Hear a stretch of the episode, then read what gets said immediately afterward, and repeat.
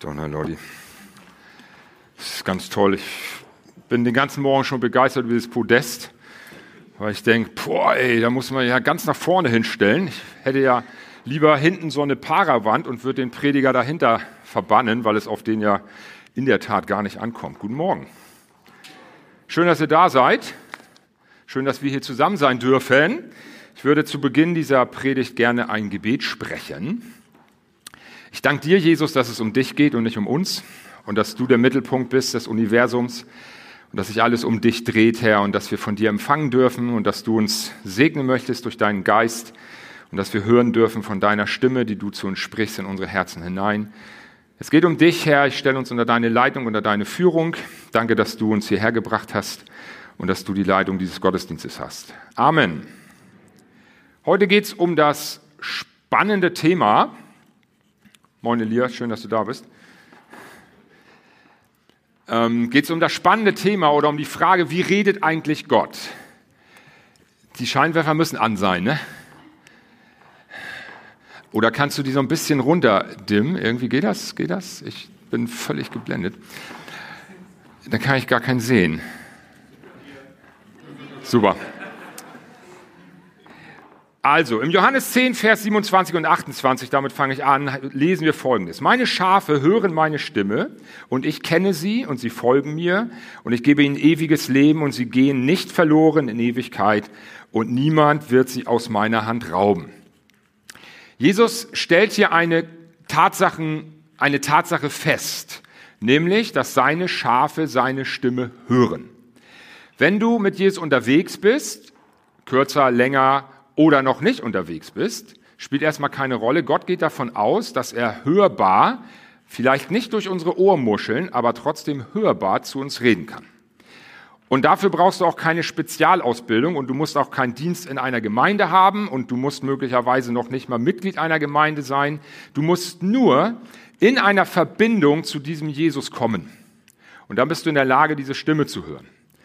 Und das ist mal eine Grundvoraussetzung, die man für sich als Backup mitlaufen lassen muss. Denn ich weiß, dass viele Christen sehr unsicher darin sind, wie sie denn die Stimme Gottes überhaupt hören können. Und das wird sich am Ende dieser Predigt nicht gelöst haben, diese Unsicherheit. Aber vielleicht gebe ich euch ein paar, zwei, drei Gedanken mit oder zwei, drei Lösungsansätze, wie ihr in der Lage sein könnt, für euch zu erkennen, was ist denn die Stimme Gottes. Denn es besteht ein Unterschied zwischen dem, was Jesus hier sagt, meine Schafe hören meine Stimme, und zwischen dem, dass wir die Stimme Gottes auch erkennen in unserem ganzen Alltagswust, mit dem wir jeden Tag zu tun haben.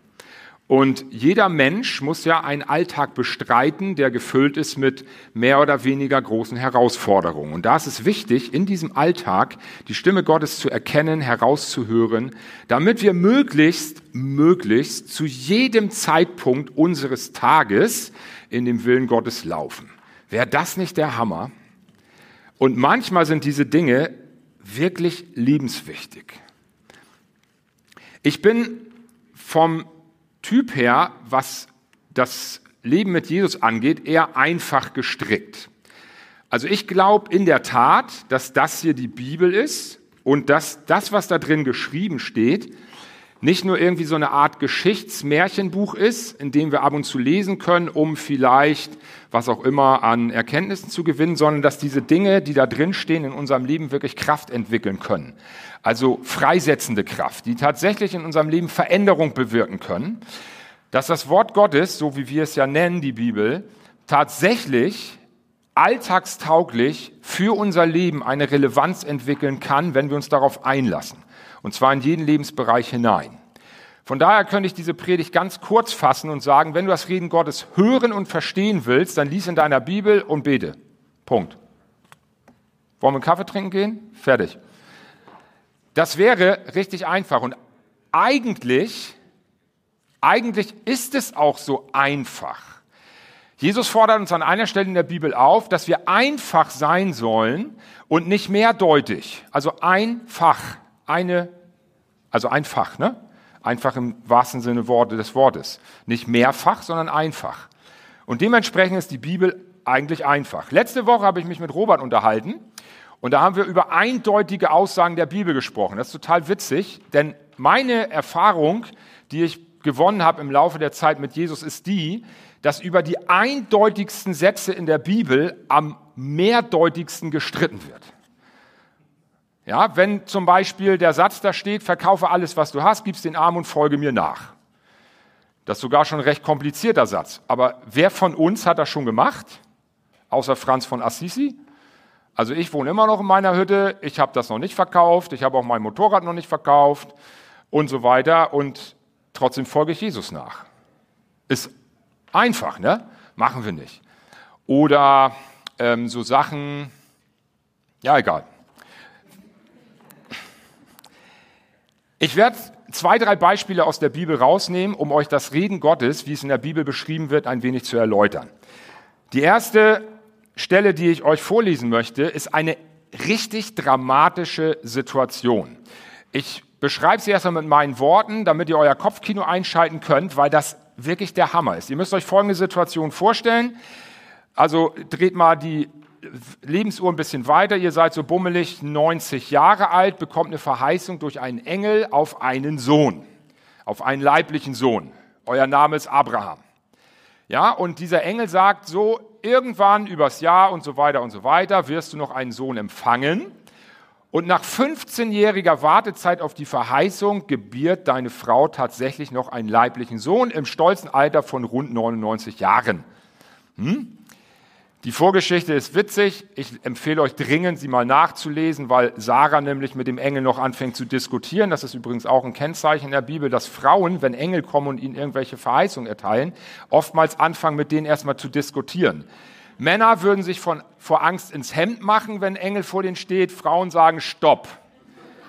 Ja, du bist drei Meter groß, ja, du bist eine Lichtsgestalt, du siehst unheimlich beeindruckend aus, aber das, was du sprichst, ist nicht so ganz korrekt. Und bei dieser Verheißung war es so, dass Sarah, nachdem der Engel zu Abraham sagt, du wirst übrigens noch ein Kind bekommen, Sarah so, und dann fragt der Engel, warum lacht denn deine Frau? Und dann sagt Sarah, na ja, du, ich bin lange aus den Wechseljahren raus und ich soll noch lustige Gefühle kriegen, sagt sie zu dem Engel. Ne? Also sie sagt ihm, das funktioniert nicht mehr oder wie auch immer. Aber wie auch immer, sie gebiert einen Sohn. Die Verheißung ist erfüllt. Und dann spricht Gott zu Abraham und sagt Folgendes im 1. Mose 22, Verse 1 und 2. Und es geschah nach diesen Dingen, da prüfte Gott den Abraham und er sprach zu ihm, Abraham. Und er sagte, hier bin ich. Und er sprach, nimm deinen Sohn, deinen einzigen, den du lieb hast, den Isaak, und ziehe hin in das Land Moria und opfere ihn dort als Brandopfer auf einem der Berge, den ich dir nennen werde. Da machte sich Abraham früh am Morgen auf, sattelte seinen Esel und nahm seine beiden Knechte mit sich und seinen Sohn Isaak. Er spaltete Holz zum Brandopfer und machte sich auf und ging an den Ort, den Gott ihm genannt hatte. An dieser Stelle scheint es so zu sein, dass Gott in der Tat hörbar, also akustisch hörbar, zu Abraham spricht. Er sagt Abraham und Abraham antwortet. Die Bibel berichtet uns nicht hier von irgendeiner übertragenen Bedeutung, sondern es ist tatsächlich Reden. Was wie auch immer geartet, also mittlerweile sind wir filmerisch so gut davor, dass man sowas digital darstellen kann. Das heißt, wenn man in einem Film jemanden unsichtbar sprechen lassen will, dann hört man einfach irgendwas aus dem Off. Das ist also relativ, wir können uns das also mit unseren modernen Augen in unserem Kopf gut vorstellen, was es wohl bedeuten könnte. Was aber wichtig ist an dieser Stelle, ist die Beziehung, die Abraham zu Gott hatte. Es war für ihn nichts Überraschendes, dass Gott gesprochen hat. Es war nicht ähm, überraschend, dass er etwas gehört hat, sondern er hat sofort reagiert, so wie wir reagieren, wenn uns jemand anspricht mit unserem Namen, Hallo Themasia oder Hallo Joachim oder so, dann sagen wir, Jo, ne, ja, was ist? Und was auch wichtig ist, dass Abraham in einer absolut vertrauensvollen Beziehung zu Gott lebte. Denn er hat die Anweisung Gottes, die wir an dieser Stelle lesen, überhaupt gar nicht in Frage gestellt. Entgegen dessen, was wir oft in Auslegung hören, dass Abraham völlig in sich zusammenbrach und voller äh, Gram und, und Traurigkeit mit seinem Sohn davonzog, da lesen wir in der Bibel gar nichts von. Er hat Gott vertraut, dass er irgendwie das richtig macht. So, und er hat das nicht in Frage gestellt, sondern es wird denn da ganz nüchtern berichtet, da machte sich Abraham früh am Morgen auf, sattelte sein Esel, also ganz pragmatisch bereitet er das Brandopfer seines Sohnes Isaaks vor, auf den er 15 Jahre gewartet hat oder länger. Das ist schon der Hammer. Und jetzt ist es sehr entscheidend, dass wir das Reden Gottes unterscheiden können von unseren eigenen Gedanken und von unseren eigenen Gefühlen, denn sonst hätte diese Begebenheit, die wir in der Bibel lesen, einen wirklich tragischen Ausgang gehabt. Wir lesen nämlich dann im 1. Mose 22, Verse 11 und 12. Da ging es darum, Abraham hat das Opfer vorbereitet, er hat einen Reisighaufen aufgeschichtet, hat seinen Sohn darauf gelegt, den festgebunden und war gerade dabei, den als Brandopfer zu schlachten. Leute, ich weiß, dass wir uns im Jahr 2022 bewegen, dass man sowas in einem Land wie Deutschland eigentlich nicht sagen darf, weil natürlich jedes Kind in unserem Land durch diese Aktion für den Rest seines Lebens traumatisiert gewesen wäre. Ich meine, stellt euch die Situation vor, euer Vater, der euch lieb hat, bindet euch auf einen Haufen Reisig fest und will euch mit dem Messer töten. Vorbei. Trauma, Jugendamt, Einzel, also Obhutfamilie ist vorbei. Ne? Weiß ich nicht, wie es damals war. Isaak war auf jeden Fall offensichtlich genauso vertraut mit seinem Vater wie Abraham mit seinem Vater im Himmel. Und Abraham war dabei, seinen Sohn zu schlachten, und da rief ihm der Engel des Herrn vom Himmel her zu und sprach, Abraham, Abraham. Und er sagte, hier bin ich. Und er sprach, strecke deine Hand nicht aus nach dem Jungen und tu ihm nichts. Denn nun habe ich erkannt, dass du Gott fürchtest, da du deinen Sohn, deinen einzigen, mir nicht vorenthalten hast. Diese Beziehung zwischen Abraham und Gott war lebensnotwendig, damit Isaak nicht gestorben ist. Das bedeutet auch für dich oder für mich, dass es auch in unserer Zeit durchaus mal lebenswichtig sein kann, dass du die Stimme Gottes erkennst und hörst. Hm? Woraus resultiert diese Stimme, dieses Hören dieser Stimme? Ganz wichtig dabei ist immer die vertrauensvolle Beziehung zu Jesus. Wenn du nicht in einer Beziehung zu Jesus lebst, dann wird es dir sehr schwer fallen, die Stimme von Jesus zu erkennen. Das heißt nicht, dass er nicht spricht. Das heißt auch nicht, dass du es nicht hörst, sondern nur, dass du es nicht erkennst vielleicht. Was wir auch noch, also die Zumutung, die wir bekommen haben in unserer heutigen Zeit, ist die Tatsache, dass wenn wir weiterschauen im Alten Testament, so nennt sich die hebräische Bibel, das ist der erste Teil der Bibel, da haben wir es in aller Regel, wenn Gott spricht, mit akustisch hörbaren oder sogar teilweise sichtbaren Dingen zu tun. Die nächste Begebenheit, die wir in der Bibel lesen oder die ich, euch mit, mit, die ich mit euch teilen möchte, ist echt total spooky. Also das finde ich auch richtig abgefahren, würde ich auch gern mal erleben, obwohl ich keinen Esel habe. Wir lesen das im 4. Mose 22, Verse 28 bis 30. Da öffnete Yahweh den Mund der Eselin und sie sagte zu Biliam, was habe ich dir getan, dass du mich nun schon dreimal geschlagen hast? Biliam sagte zu der Eselin, weil du Spott mit mir getrieben hast, hätte ich doch ein Schwert in meiner Hand, gewiss hätte ich dich jetzt erschlagen. Und die Eselin sagte zu Biliam, bin ich nicht deine Eselin, auf der du geritten bist von jeher bis zum heutigen Tag? War es je meine Gewohnheit, dir so etwas zu tun? Und er sagte nein. Leute, entschuldigt bitte, das kann doch kein Mensch glauben. Also ich glaube übrigens, dass das stattgefunden hat, ne? nur mal am Rande. Ihr mögt mich dafür, also dürft ihr denken, was ihr wollt.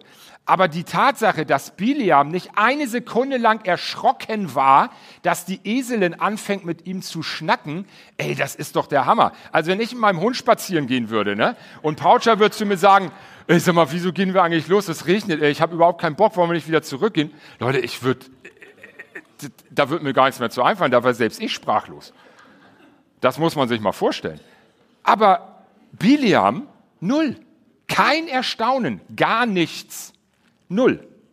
Der redet mit ihr, der diskutiert mit ihr und sagt, du blöde Eselin, du bist so störrisch, dass die Eselin ihm das Leben gerettet hat. Das hat Gott ihm nachher offenbart, weil Gott Erbarmen hatte mit der Eselin und gesagt hat, bevor die jetzt noch mal kloppt, da zeige ich ihm lieber, warum sie eigentlich gesprochen hat. Ne? Nämlich, weil, ich, weil der Engel des Herrn auf dem Weg stand und ihn eigentlich töten wollte, weil er gegen das Gebot Gottes oder gegen die Anweisung Gottes verstoßen hatte. Das heißt, Reden Gottes im Alten Testament geschah auch hörbar, sichtbar durch Tiere. Spannend, ne? Ich würde das, also ich würde mir das wünschen dass ich das erleben kann.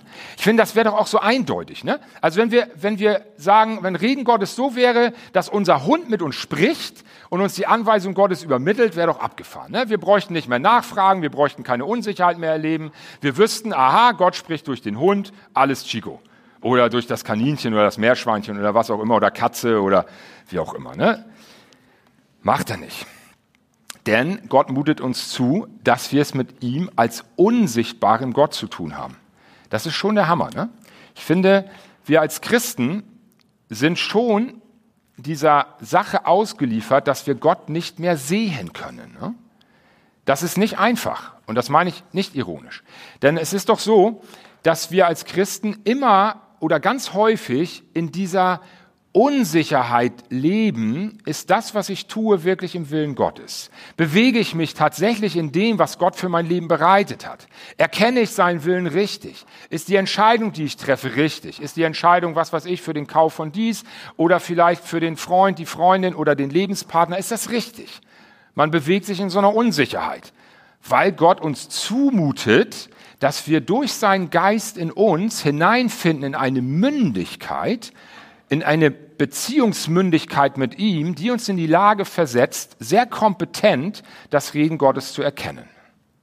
Aber es ist trotzdem und bleibt eine Herausforderung, mit diesem unsichtbaren Gott zu tun zu haben. Kommen wir also zur griechischen Bibel, zum Neuen Testament, so wie wir es nennen. Das ist das, was uns viel direkter betrifft, weil wir in dieser Phase leben.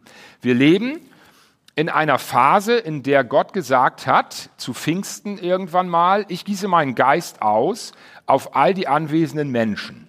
Und nur und von dem Zeitpunkt an hat Gott nicht mehr so wie im Alten Testament punktuell und situationsbedingt zu einzelnen Leuten gesprochen. Im Alten Testament lesen wir übrigens noch Begebenheiten, dass Gott durch Propheten gesprochen hat.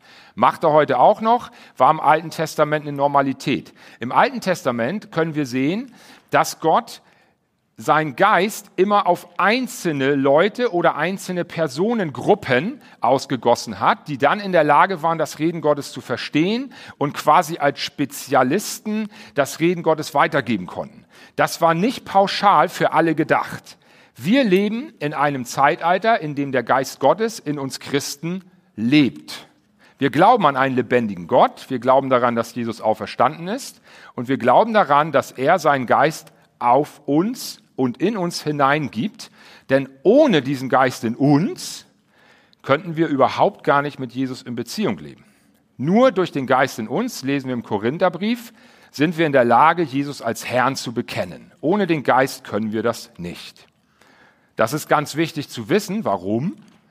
Weil dadurch ihr in euch, wir in uns, den Beweis haben, dass Gott lebt und dass der Geist in uns ist. In dem Moment, wo wir Jesus als Herrn bekennen können, dürfen wir wissen, wir hören und verstehen Reden Gottes. Denn sonst könnten wir das nicht tun. Und der Geist in uns ist tatsächlich da und lebendig. Wie redet Gott in, zu uns in unserer Zeit, in unserer, unser Leben hinein? Sagte ich am Anfang schon ganz häufig durch das alte Buch, durch die Bibel. Bibel heißt übersetzt nichts anderes als Buch. Und ich weiß, auch wenn ich ein analoges Alteisen bin, dass es, du, Vorsicht, meine Tochter hat genickt, das finde ich, ähm, naja, also, ich bezeichne mich dennoch weiterhin sehr gerne als analoges Alteisen, denn ich sag euch, meine Lieben, alle, die ihr über 50 seid, also die ihr noch Zeiten erlebt habt, in der das Telefon nicht digital war, sondern mit Schnur an einer Wand verbunden war. Ja, was waren das für Herausforderungen? Sechs Meter Schnur und du musstest einen Raum finden, wo du heimlich mit deiner Freundin telefonieren konntest. Oder mit deinem Freund. Ohne dass die Eltern zuhören. Aha. Wer erinnert sich noch an den Acht-Minuten-Takt? Ja, Leute, das waren noch Zeiten. Wisst ihr doch gar nicht, worum es geht. Ist doch der Hammer.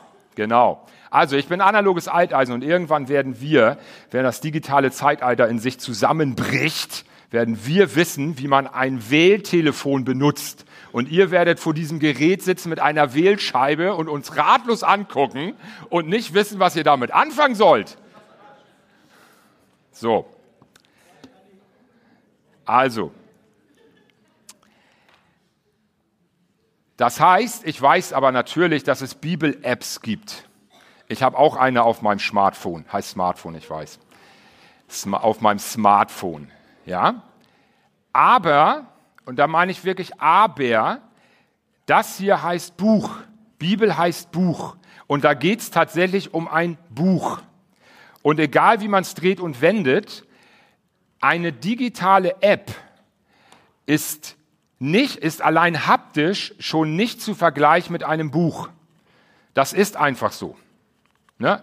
Bringt das so mit sich. Digital ist eben irgendwo und ein Buch hat man in der Hand. Das hält man fest.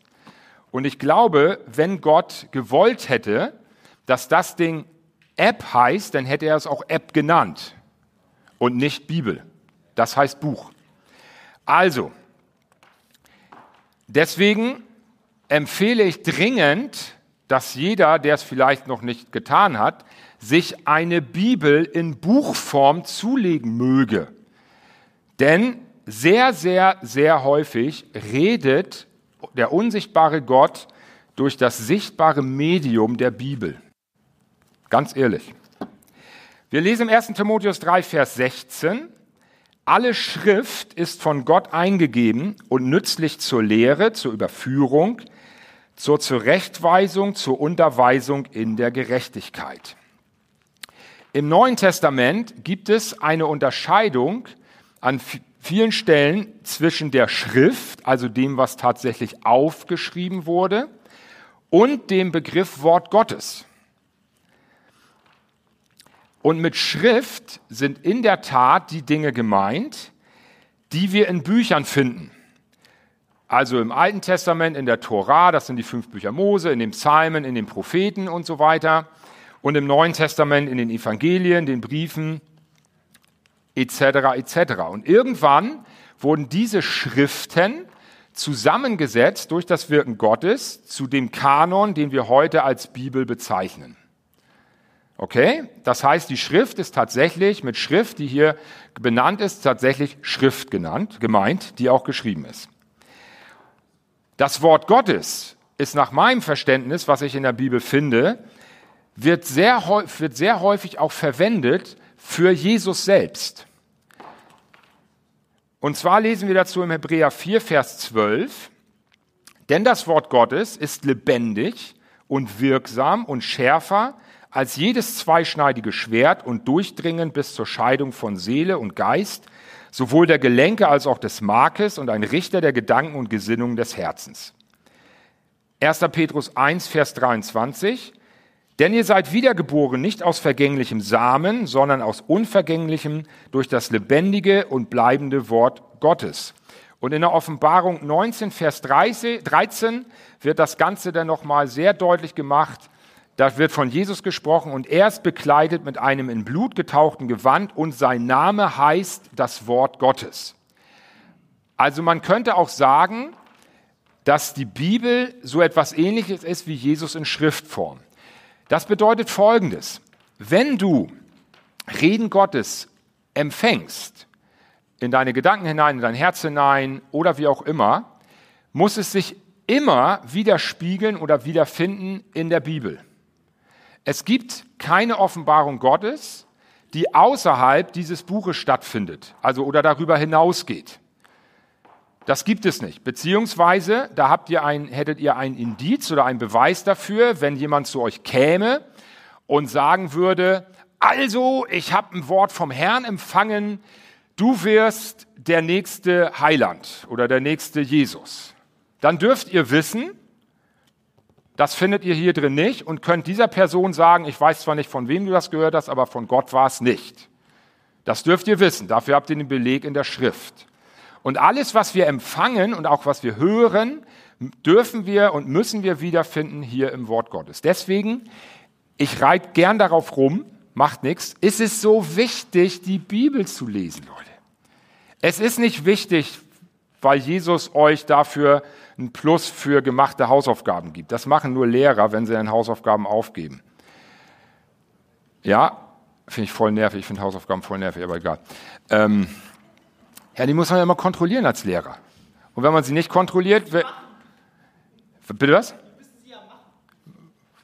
Ich, das, gut. Ich sage da jetzt nichts zu, das könnte gegen mich verwendet werden, weil wir online sind. Gut, also, lest die Bibel. Warum? Weil sie, weil wir gerade gelesen haben, dass sie ein zweischneidiges Schwert ist. Warum? Weil Jesus super häufig durch die Bibel zu uns spricht, weil er sich selbst immer wieder offenbart in der Bibel und weil alles, was ihr an Reden Gottes empfangt, hier drin wiederzufinden sein muss und ihr dadurch eine Sicherheit bekommt, dass wenn ihr Reden Gottes empfangt und ihr das hier drin nicht findet, ihr wisst, das ist nicht von Gott. Das kann ich entspannt hinter mir lassen. Das ist echt hilfreich.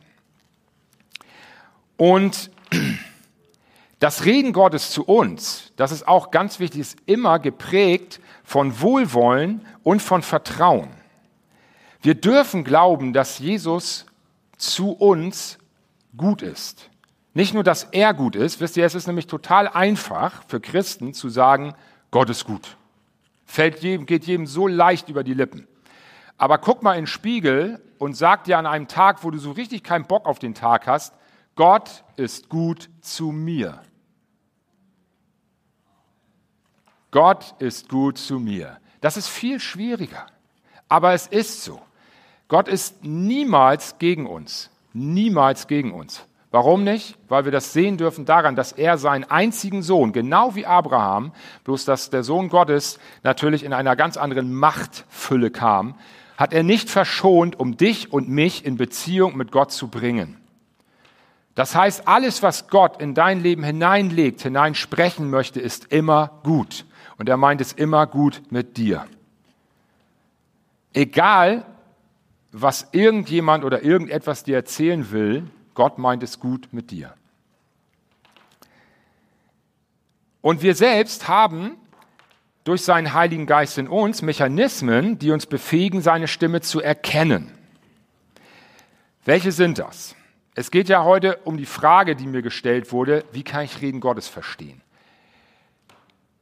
Schön wäre es, wenn immer dann, wenn wir beten, irgendwie, ich weiß nicht, wer von euch noch das Buch von Adrian Plass kennt, Tagebuch eines frommen Chaoten hieß das, ein tolles Buch, ähm, finde ich, also ich finde es toll.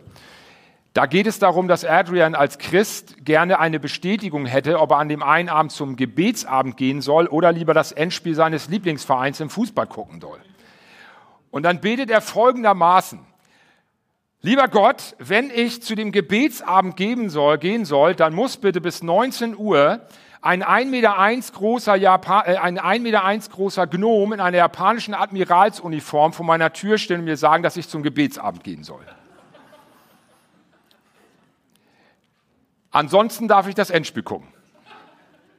Hm. Er geht zum Gebetsabend, auch angesichts der Tatsache, dass dieser Gnom nicht vor seiner Tür stand. Aber egal, ihr versteht, was ich meine.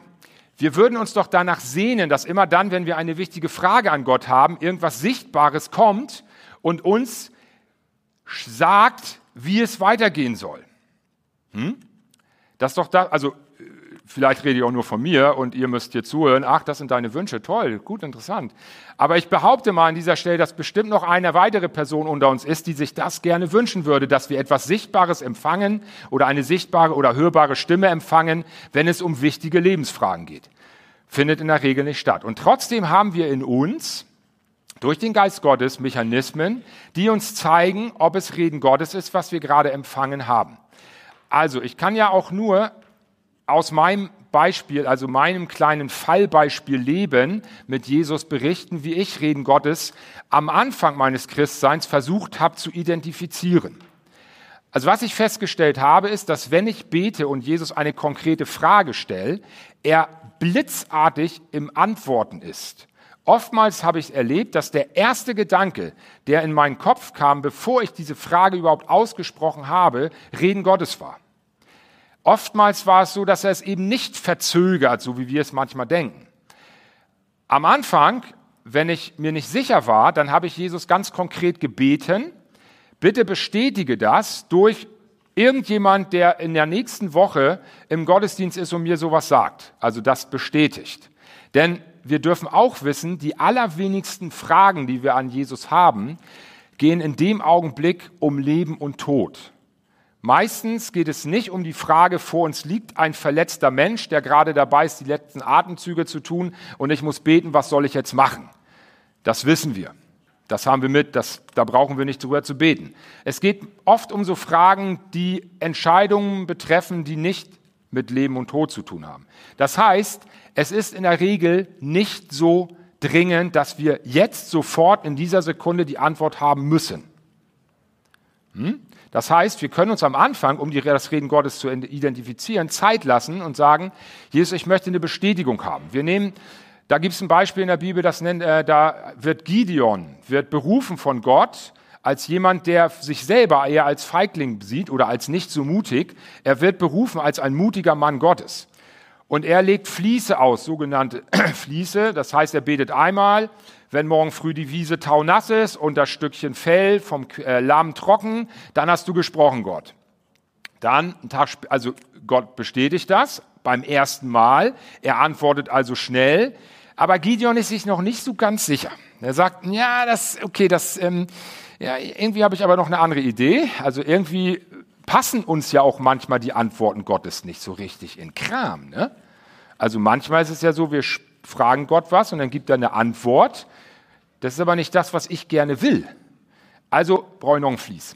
Ja, hat Gideon auch gemacht. Und wisst ihr, was das Schöne ist? Da wird wieder das Wohlwollen Gottes zu uns sichtbar. Er lässt sich darauf ein. Gideon betet dann als nächstes, ah, okay, wenn morgen früh das Fell nass und die Wiese trocken ist, dann weiß ich, dass du redest und ich in den Kampf ziehen soll.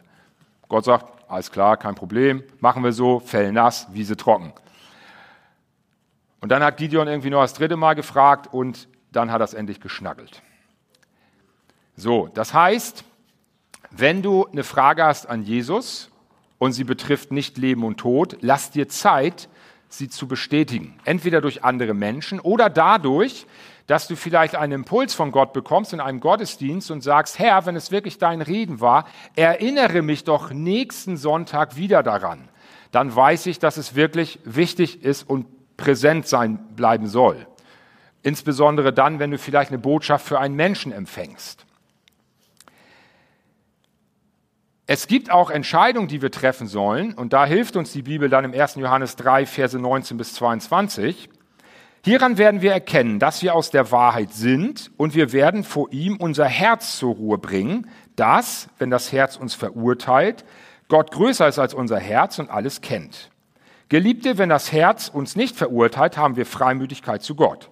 Und was immer wir bitten, empfangen wir von ihm, weil wir seine Gebote halten und das von ihm, vor ihm Wohlgefällige tun. Meine Tochter wird jetzt sagen, du liest eine Bibel, die kann kein Mensch verstehen. Das ist in Ordnung. Ja, genau. Ähm, also, ich erkläre euch das. Es gibt Situationen, in der wir durch den Geist Gottes in uns schon eine Ahnung haben, dass das, was ich erbete, möglicherweise dem Willen Gottes nicht entsprechen könnte. Wir sind im Konjunktiv. Und nun wollen wir gerne von Gott die Absolution dafür haben, das, was wir, von dem wir eigentlich schon wissen, dass wir es nicht tun sollten, doch tun zu dürfen, weil ja Gott gesprochen hat. Und dann beten wir und haben in unserem Kopf tausend Argumente dafür, dass es auch tatsächlich gut ist, was wir jetzt tun wollen. Aber hier in unserem Herzelein macht das die ganze Zeit und wir wissen, ja, ich kann dich nicht hören, Jesus, ich habe keine Ahnung, was du sprichst, ich weiß das gar nicht. Ne? Aber wir wissen, das Herz lügt nicht, wir können unser Herz nicht zur Ruhe bringen vor ihm. Also dürfen wir wissen, Gott spricht und sagt, lass es lieber. Andersrum gibt es aber auch Situationen, wo in unserem Kopf ganz viel dagegen spricht, aber unser Herz total ruhig ist. Also wir keine Aufregung in uns verspüren und wir unser Herz wirklich vor ihm zur Ruhe bringen können, obwohl das vielleicht eine brisante Entscheidung ist. Und dann dürfen wir ebenso wissen, okay, Gott stellt sich zu dieser Entscheidung, auch wenn sie vielleicht auf den ersten Blick ganz, oh, ganz schwierig ist oder ganz großartig oder möglicherweise uns sogar viele von, der, von außen sagen, das kannst du nicht bringen, du kannst doch nicht mit dem Gehalt ein Haus kaufen oder was auch immer so. Also wirklich auch wichtige Entscheidungen. Aber du spürst in dir, doch, da ist irgendwie eine Sicherheit. Ich spüre eine Sicherheit. Oder ein Berufswechsel oder was auch immer. Also wenn wir unser Herz vor ihm zur Ruhe bringen können, dann dürfen wir auch wissen, wir bewegen uns innerhalb der Wahrheit. Und Jesus ist die Wahrheit, sagt er von sich selber. Dann lesen wir im 1. Johannes 2, Vers 27, toller Vers, ist einer meiner erklärten Lieblingsverse. Warum? Weil es darum geht, dass die Bibel in unser Leben hinein eine Alltagstauglichkeit bekommt und wir niemals in Situationen kommen müssen, in denen wir irgendwelche Spezialisten brauchen, die uns über die Dinge Gottes belehren. Ich finde das nicht unwichtig, versteht mich nicht falsch. Ich finde Dienste und auch ähm, Leitungsdienste in Gemeinde oder generell im Leben total wichtig. Ich finde es auch wichtig, mich von Menschen korrigieren zu lassen. Ich finde auch wichtig, dass Menschen in meinem Umfeld hineinsprechen dürfen in mein Leben, wenn ich mich irgendwie verrannt habe. Das ist nicht der Punkt. Aber es geht darum, dass wir in uns, dass nach meiner Beobachtung wir unter uns Christen zu viel Menschen haben, die sich nicht zutrauen oder Gott nicht zutrauen, dass er direkt zu dir und zu mir spricht. Und immer glauben, wir brauchen erstmal so ein Spezialgebet von.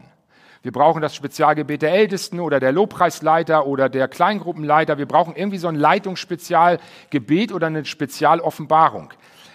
Wie gesagt, versteht mich nicht falsch. Es geht nicht darum, dass ich diese Dinge irgendwie schmälern will oder unwichtig finde. Aber sie sind nicht lebensnotwendig in der Beziehung zu Jesus. Denn im 1. Johannes 2 lesen wir, und ihr, damit spricht die Bibel zu uns, die Salbung des Geistes Gottes, die ihr von ihm empfangen habt, bleibt in euch. Und ihr habt nicht nötig, dass euch jemand belehre, sondern wie seine Salbung euch über alles belehrt, so ist es auch wahr und keine Lüge. Und wie sie euch belehrt hat, so bleibt in ihm. Das bedeutet Folgendes. Ich bin seit, keine Ahnung, dreieinhalb Jahrzehnten mit Jesus unterwegs und ich lese diese Bibel einmal im Jahr durch, weil ich glaube, dass es für mein Leben wichtig ist. Und dennoch bin ich doch nicht bin ich wirklich niemals so töricht zu glauben, dass ich irgendeine, dass ich die Erkenntnis gewonnen hätte. Paulus selbst sagt von sich, meine Erkenntnis ist Stückwerk. Wer bin denn ich, dass ich sagen würde, meine Erkenntnis ist komplett. Ich bin sowas von abhängig von den Menschen, mit denen ich zu tun habe, insbesondere in der Gemeinde. Warum? Weil der gleiche Geist Gottes, der in mir lebt und Jesus als Herrn bekennt, lebt in euch, in jedem von euch. Und wenn jemand zu mir kommt, und das kann ein neunjähriges Kind sein oder ein 80-jähriger alter Mensch, ist das völlig egal. Wenn der Geist Gottes diese Person gebrauchen will, um in mein Leben hineinzusprechen, dann höre ich hin. Dann höre ich hin.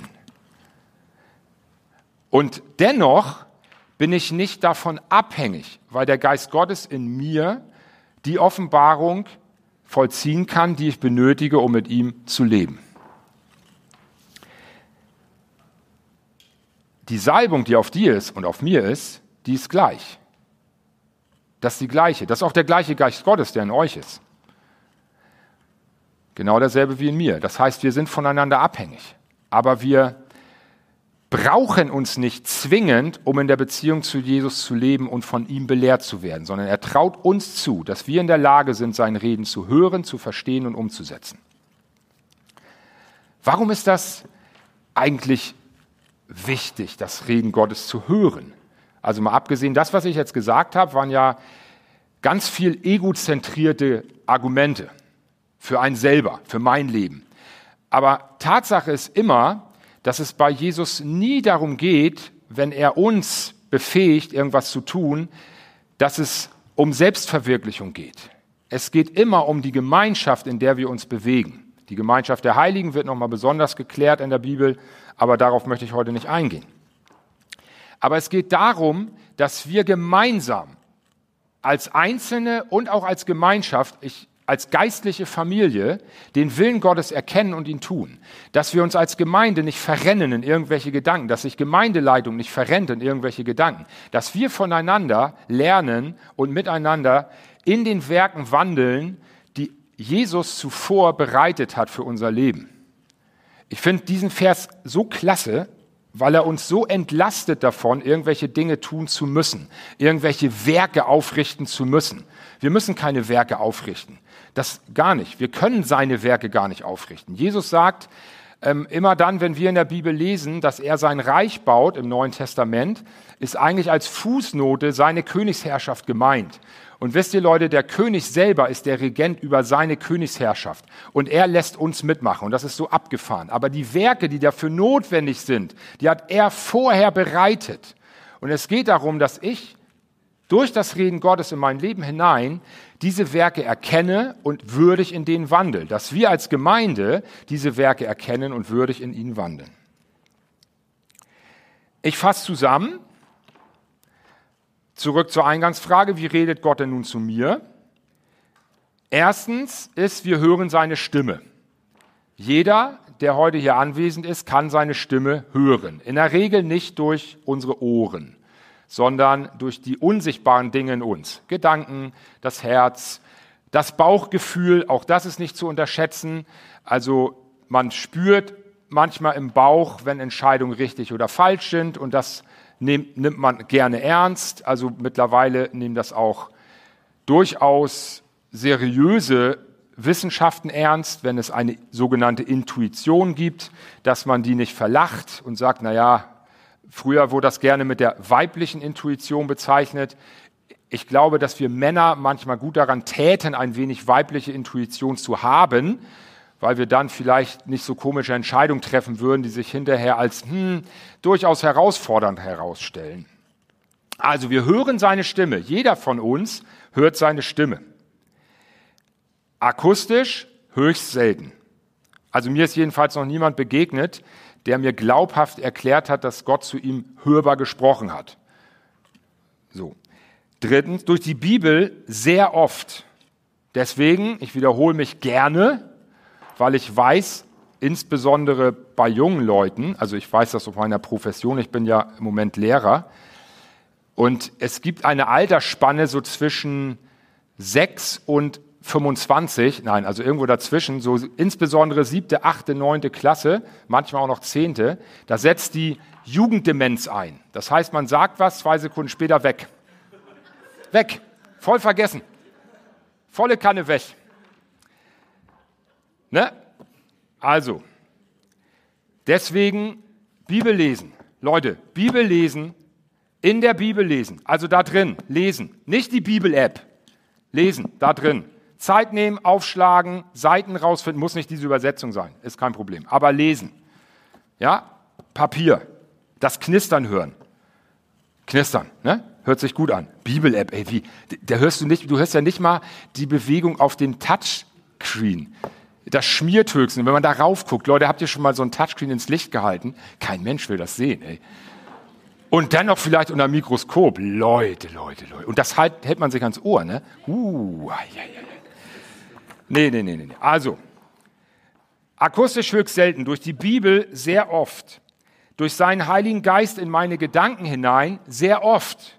Jesus redet sehr oft in unsere Gedanken hinein. Unterschätzt nicht, eure Gedanken, die ihr habt, in dem Austausch und in den Gesprächen mit Jesus. Traut euch zu, dass Gott durch eure Gedanken zu euch spricht. Traut euch das zu glauben. Und werdet sicher da drin, indem ihr euch da drin trainiert, dass ihr sagt, okay, ich bin mir unsicher, bitte bestätige das nochmal durch jemand anderen oder erinnere mich nächsten Sonntag, eine Woche später oder auch zwei Wochen später nochmal dran.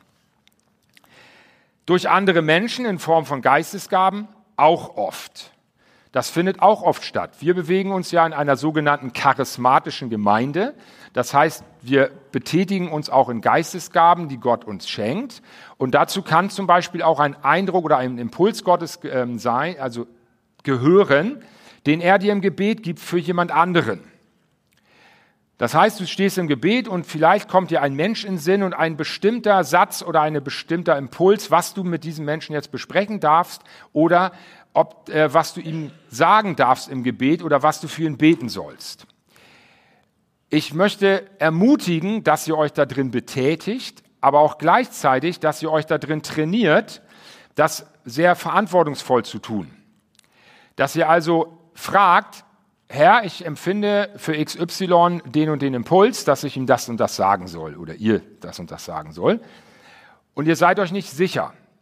Dann nehmt euch die Zeit und geht vielleicht zu einem etwas reiferen Christen oder zu einem der Ältesten oder zu dem, der gerade im Lobpreis ist oder zu dem, der im Gebetsteam ist und sagt, du, ich habe gerade einen Impuls bekommen von Gott, ich soll das und das der Person sagen. Und dann könnt ihr das nochmal zusammen prüfen. Ganz praktisch. Das ist alles sehr praktisch. Das ist nicht irgendwas, hu, ne, so irgendwie so, so ein mystischer Kram. Das ist nichts Mystisches. Das ist was ganz Praktisches. Wenn du zu jemandem hingehst und du willst ihm das sagen, weil du sicher bist, Gott spricht zu dir, dann frage bitte diese Person, ob du ihr das sagen darfst. Es gibt Menschen, ich habe das selber erlebt, ich komme übrigens in zwei Minuten zum Ende, dass Leute bei uns im Gottesdienst saßen und Andy hat gepredigt, war noch in der Marktstraße. Und da sitzt eine Person, die mit Jesus nichts zu tun hat und steht nach der Predigt wutentbrannt auf und geht raus. Und wir kannten die und wir haben mit ihr gesprochen und dann sagt sie, das ist unmöglich, dass dieser Mensch da vorne, der mich nicht kennt, mir Dinge aus meinem Leben erzählt, die er nicht wissen kann in seiner Predigt. Das will ich nicht haben. Und sie ist auch nicht mehr gekommen. Also Gott sprach durch die Predigt hinein in das Leben und diese Person sagt, ich will das nicht hören. Ich will das Reden Gottes nicht hören. Das heißt, wir müssen den anderen Menschen die Möglichkeit geben, das nicht hören zu wollen. Bei einer Predigt hat man wenig Chance. Also falls ich heute was gesagt habe, was dich irgendwie berührt hat, bitte, sei es drum, bist hier. Hast keinen Eintritt bezahlt und darfst hier sitzen. Nein, ihr wisst, was ich meine. Aber es ist so, bitte geht nicht einfach zu jemandem hin und sagt, der Herr hat gesprochen, ich sage dir Folgendes. Huh. Also ich komme aus einer Zeit, wo das in Pfingstkreisen durchaus noch üblich war. Dieses Wort, der Herr hat gesprochen. Und auch mit dieser komischen Betonung, mit dem rollenden R und so. Als wenn das irgendwie dann heiliger wird. Nein. Ich ermutige, dass wenn du das Gefühl hast, dass der Herr gesprochen hat, was ja sein kann und bitte auch sein sollte, wenn du zu jemandem gehst, dass du bitte nicht mit der Botschaft kommst, der Herr hat gesprochen, sondern erstmal sagst du, ich habe was von Jesus empfangen, darf ich dir das sagen? Und auch hinhörst. Also nicht, weil du so aufgeregt bist, darf ich dir das sagen, sondern erstmal die Antwort abwartest. Und wenn die Person sagt, nein, möchte ich gerade nicht hören, dann darfst du auch gehen und entspannt sein, dass es jetzt gerade auf dich gar nicht ankommt, dieser Person das zu sagen. Das ist schwer auszuhalten. Ja? Aber tu das. Und wenn die Person es annimmt, dann sag ihr das, bekenne vielleicht deine Unsicherheit und sag, ich habe das noch nicht so oft gemacht, aber es, ich glaube, dass es von Jesus ist, für dich wichtig und sag es ihr. Und dann bete zusammen und lass dich von Gott gebrauchen, dass er mit dieser Person und dir zusammen beten möchte. Wenn du jemand bist, auf den jemand zukommt, der sagt, ich habe eine Botschaft vom Herrn für dich empfangen und du möchtest nicht, dass das alleine geschieht, dann hol dir jemanden dazu, der das mithört als Zeuge. Das ist manchmal sehr hilfreich. Ganz praktisch. Hol dir jemanden dazu. Ja, ich möchte, dass die Person das auch hört, dann habe ich hinterher noch jemanden, der mir, mit mir darüber reden kann. Und wenn du das Gefühl hast, das, was dir gesagt wurde, passt überhaupt gar nicht in deine Situation und spiegelt eigentlich eher das wider, was der andere dir schon immer mal sagen wollte, aber sich nie getraut hat, dann gebe ich dir wirklich die Ermutigung, frag diese Person, welcher Herr hat denn zu dir gerade gesprochen? Warst du das selber oder war das Müller, Meier, Schmidt? Welcher Herr war das? Frag es, sei mutig. Wir, leben, wir begeben uns da nicht in irgendeine mystische Sphäre, sondern das ist ganz nüchtern. Geistesgaben sind nichts Mystisches, sondern das, was Gott uns gibt, damit wir erbaut werden. Okay? Das waren so ein paar praktische Dinge in diesem Bereich. Lobpreisteam könnte schon kommen. Im Epheser 2, Vers 10, das ist der Abschlussvers. Denn wir sind sein Gebilde in Christus Jesus geschaffen zu guten Werken, die Gott vorher bereitet hat, damit wir in ihnen wandeln sollen. Alles, was ich heute Morgen gesagt habe, das ganze Reden Gottes, findet immer zur Erbauung der Gemeinde statt und der Menschen, mit denen Jesus zu tun hat. Niemals für uns selbst, niemals zum Selbstzweck, sondern immer, damit er verherrlicht wird. Denn egal, wie wir es drehen und wenden, es geht immer um Jesus, nie um uns. Und auch hierbei geht es um ihn und nicht um mich oder dich. Amen. Musik